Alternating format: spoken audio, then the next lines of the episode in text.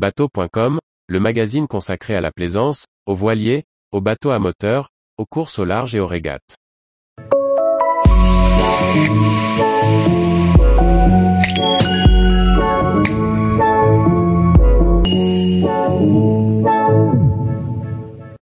Refaire son tableau moteur, un montage propre et simple à réaliser. Par François-Xavier Ricardou.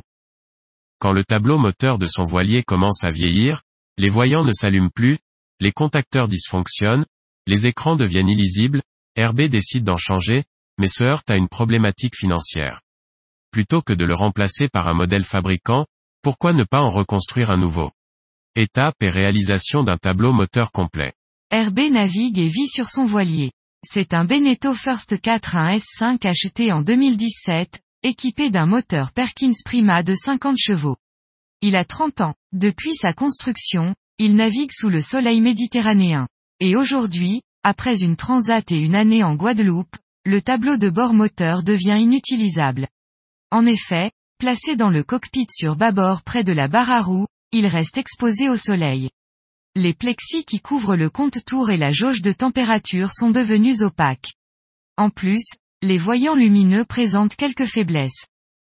La première démarche d'RB a été de chercher des écrans de remplacement, mais il n'arrive pas à trouver de pièces détachées. Ni les voyants, ni les interrupteurs ne sont disponibles. Il décide donc de partir sur un tableau de bord entier. Mais le prix pour celui-ci le refroidit rapidement. Il se lance donc dans la construction d'un tableau de bord complet. Pour cela, il va trouver des écrans dans les magasins d'accastillage en ligne, compte-tour, jauge d'huile et jauge de carburant. Tous ces instruments sont de la marque italienne Osculati, même s'il aurait préféré des VDO, gage pour lui de meilleure qualité. Le compte-tour est programmable suivant le cycle du moteur, à deux ou quatre temps, et le nombre de cylindres. La programmation simple est bien expliquée dans la notice livrée avec le compte-tour. Pour la jauge de gasoil, il faut acheter un écran qui a la même impédance que l'émetteur présent dans le réservoir. Cette impédance peut se lire sur l'émetteur ou simplement se vérifier avec un ohmètre. Attention à l'état du réservoir, la mesure sera différente s'il est vide, plein ou à moitié.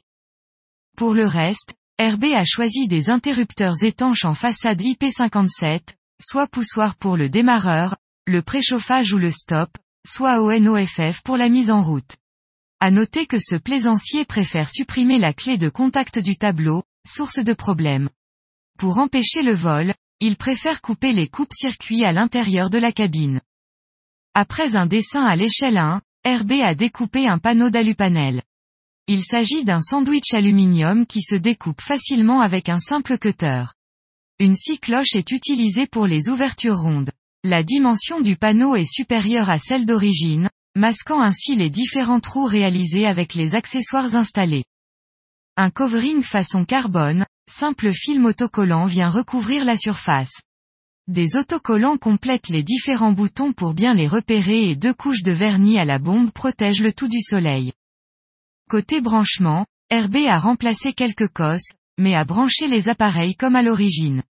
Il a juste remplacé le fusible principal installé derrière l'ancien tableau par un disjoncteur réarmable.